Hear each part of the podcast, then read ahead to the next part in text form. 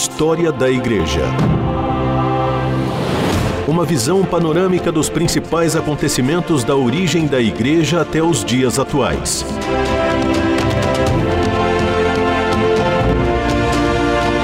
Apresentação do pastor e historiador Marcelo Santos.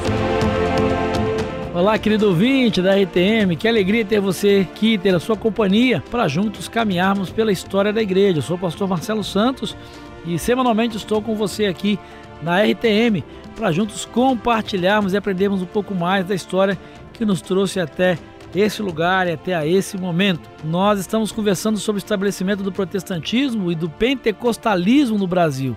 Nós conversamos aí nos últimos programas sobre essa chegada do movimento protestante, o estabelecimento do movimento protestante através da imigração, através das agências missionárias.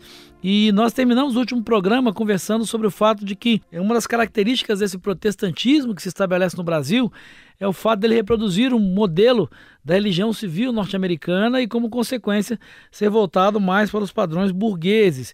Nesse contexto, uh, surge então o movimento pentecostal ou pentecostalismo histórico no Brasil. Uh, o crescimento evangélico no Brasil ele pode ser atribuído ao boom do pentecostalismo. Entre 1980 e 1991, os pentecostais cresceram 12 vezes mais que os protestantes chamados tradicionais. Enquanto boa parte das denominações protestantes se encontram estagnadas, as pentecostais conquistam atualmente a extraordinária cifra de mais de um milhão de novos adeptos por ano, a maioria dos quais concentra-se nos estratos mais pobres, menos escolarizados e também dentro da população negra. São estudos acadêmicos que demonstram isso.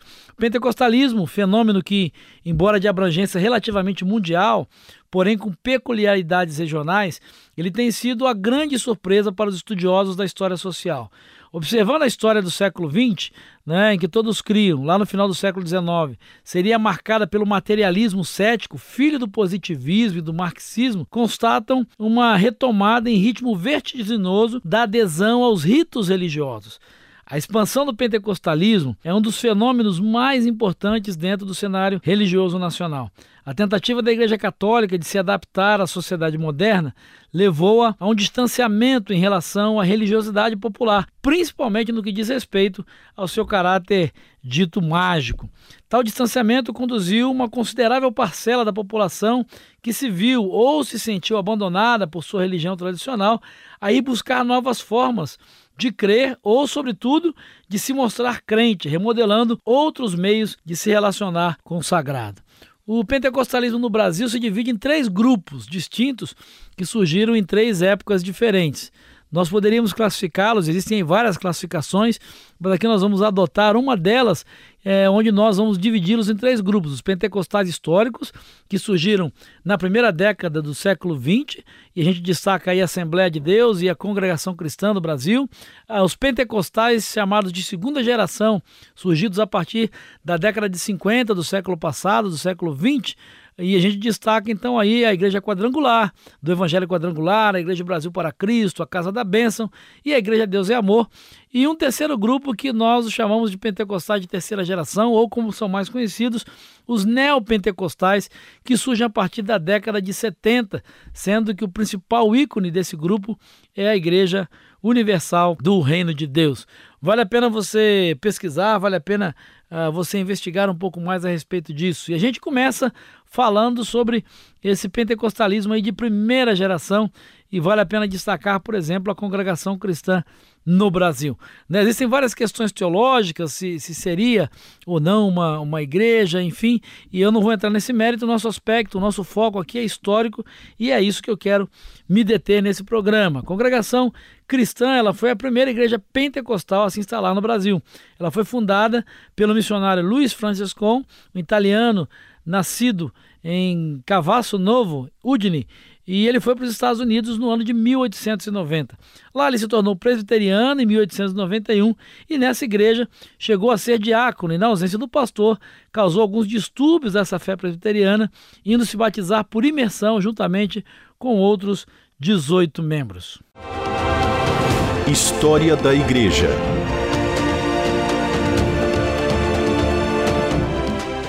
Bom, nós estamos conversando aqui sobre o estabelecimento, sobre a origem do pentecostalismo uh, chamado histórico no Brasil e falando sobre a origem da congregação cristã no Brasil.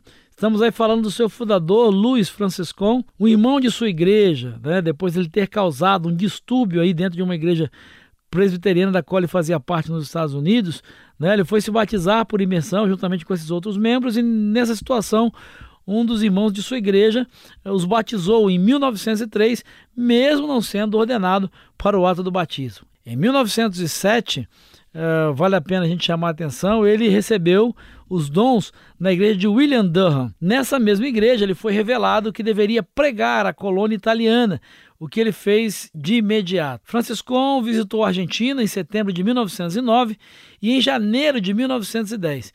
Chegou ao Brasil em março de 1910 na cidade de São Paulo. Através de um contato direto, ele acabou indo parar em Santo Antônio da Platina, no Paraná, onde organizou sua primeira igreja no Brasil com colonos italianos.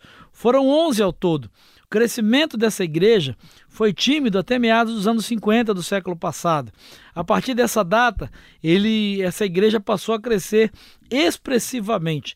No sul uh, e no sudeste do país, muitas igrejas do interior que professavam a fé presbiteriana foram alvos de renovação por parte dos adeptos da congregação cristã do Brasil. Vale a pena destacar também nesse time da primeira geração o papel e a importância da igreja Assembleia de Deus no Brasil. Ah, em 19 de novembro de 1910, chegam ao Brasil dois pastores. O primeiro, ah, Gunnar Wingren, ex-pastor batista, que foi excluído do ministério pela Igreja Batista de Michigan, e o segundo era Daniel Berg, que também foi excluído da comunhão batista. Depois de receberem os dons de William Seymour e para atender a um sonho de um irmão chamado Adolf Udi, eles acabaram vindo para o Brasil. Chegando em Belém do Pará, se apresentaram a Eurico Nelson, um missionário batista, no Amazonas. Se identificaram como batistas, ofereceram-se para ajudar no trabalho e pediram hospedagem. Como não tinham carta de recomendação e nem podiam ter, porque estavam excluídos, o missionário os deixou usar o porão da igreja como casa. Logo depois, Eurico Nelson precisou viajar para o sul. Essa viagem deu oportunidade para que os dois recém-chegados pedissem ingresso na igreja, declarando-se membros de uma igreja nos Estados Unidos. Wingren declarou sua condição de pastor e a igreja os recebeu com alegria e começaram então a fazer cultos no porão da igreja. Só alguns membros eram convidados e as reuniões começavam após o término dos cultos regulares da igreja. Nessas reuniões haviam línguas estranhas, ruídos, enfim, segundo os relatos da época.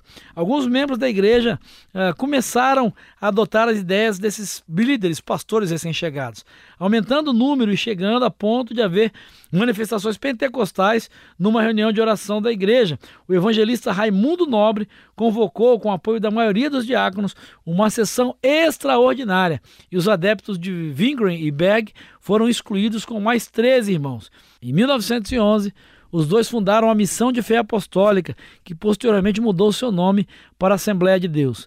Cresceram muito após a década de 50 e são hoje o maior grupo de pentecostais no Brasil, chegando a mais de 3 milhões de adeptos.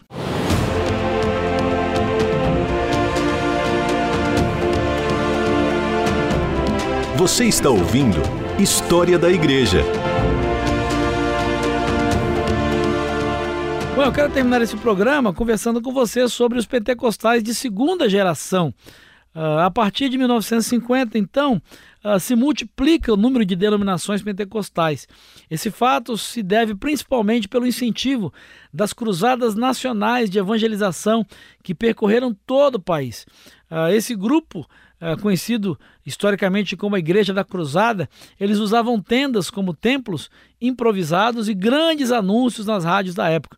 Esse período é conhecido como a segunda geração de pentecostais. Assim nasceu a Igreja do Evangelho Quadrangular. Ela foi fundada no Brasil pelo missionário americano Harold Williams em 1953, na cidade de São Paulo. Foi inovadora em alguns pontos cruciais do pentecostalismo. Por exemplo, eles não eram tão intransigentes no uso da roupa e do cabelo como os assembleanos e os da congregação cristã. Os seus cultos eram ainda mais desorganizados que os dos seus antecessores, ou seja, não havia assim uma ordem, não havia um começo, meio e fim, as coisas iam acontecendo naturalmente. Os seus templos estão situados principalmente no sul e no sudeste do país. Em 1956, o ex-pastor assembleiano e depois quadrangular Manuel de Melo iniciou uma divisão nessas duas igrejas. Dessa divisão surgiu a Igreja Brasil para Cristo. Essa igreja foi um pouco mais rígida que a quadrangular e um pouco menos exigente que a Assembleia de Deus. Chegou a ter o maior templo protestante no Brasil na cidade de São Paulo.